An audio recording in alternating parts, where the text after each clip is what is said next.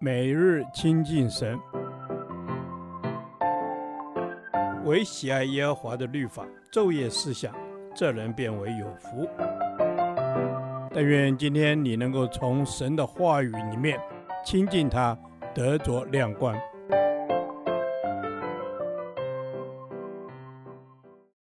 哥林多前书第三十二天，哥林多前书十四章十三至二十节。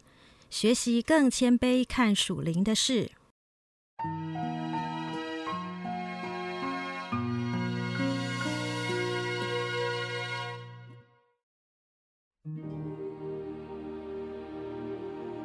所以那说方言的，就当求着能翻出来。我若用方言祷告，是我的灵祷告，但我的悟性没有果效，这却怎么样呢？我要用灵祷告，也要用悟性祷告；我要用灵歌唱，也要用悟性歌唱。不然，你用灵祝谢，那在座不通方言的人，既然不明白你的话，怎能在你感谢的时候说阿门呢？你感谢的固然是好，无奈不能造就别人。我感谢神，我说方言比你们众人还多。但在教会中，宁可用悟性说五句教导人的话，强如说万句方言。弟兄们，在心智上不要做小孩子，然而在恶事上要做婴孩，在心智上总要做大人。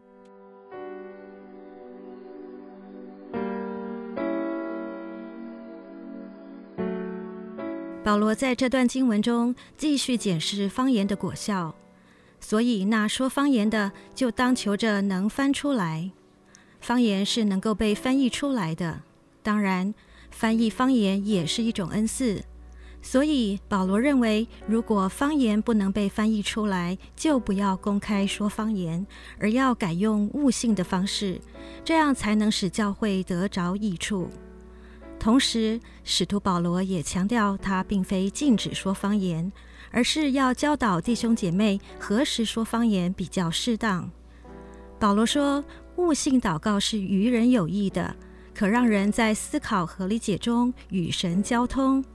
然而，当他在灵里祷告的时候，虽无法用悟性做出合理的解释，但却是他与神个别的交通，是对自己有益的。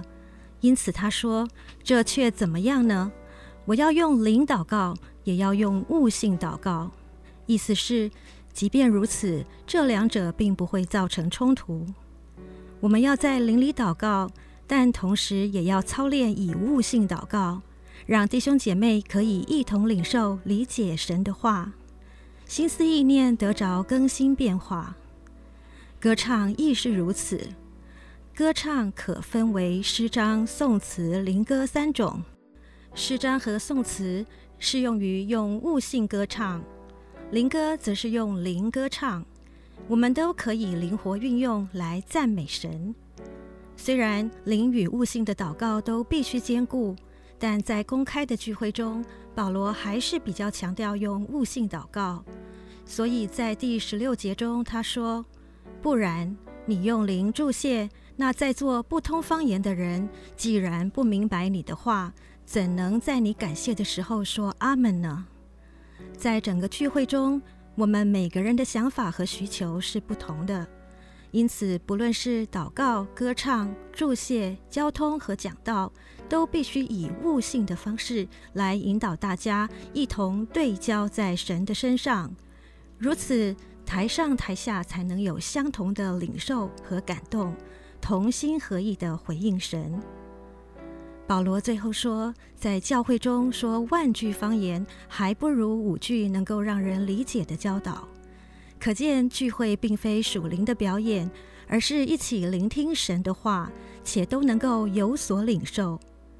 另外，对于方言，还有一件事我们千万要当心，就是不可将说方言等同于属灵，并且以说方言的多寡来评断其属灵程度。这样会高举有方言恩赐的弟兄姐妹，使之陷入魔鬼的试探；也会令没有方言恩赐的弟兄姐妹遭受贬损。因此，我们要小心谨慎，学会分辨。求神怜悯我们，让我们在追求主的事上有大人那样成熟而刚强的心智，但在恶事上却要像婴孩那样浑噩无知，使我们能更谦卑地与主同行。主啊，求你给我一颗谦卑的心，回应你对我的爱。在以恩赐于教会服侍的同时，求你帮助我在属灵的事上更加顺服与谦卑，在你面前。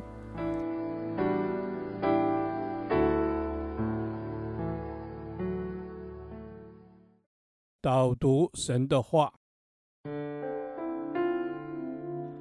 哥林多前书》十四章二十节：弟兄们，在心智上不要做小孩子。然而，在恶事上要做婴孩，在心智上总要做大人。阿门。主耶稣，求你教我们在心智上不要做小孩子，我们要在心智上成熟，离弃小孩子的样貌。是的，主帮助我们在属灵的心智上都能长大成熟，并追求善事，不要像小孩子一样。缺乏思考能力及判断力。阿门。是的，在属灵的心智上，要认真的追求，渐渐长大，成为大人的心智，有属灵的分享力。感谢主，谢谢主，让我们有属灵的分享力。求主开启我的智慧眼光，教我懂得辨别恶事，在恶事上做个婴孩，并且远离恶习。阿门。是的，主，让我们能够远离恶习。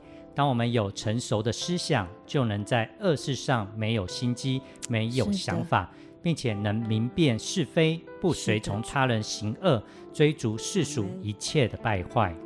是的，不讨神喜悦的恶事，要做婴孩，完全没有能力碰它，更不能让这些事情沾染到我们。在恶事上，我们一点也没有份。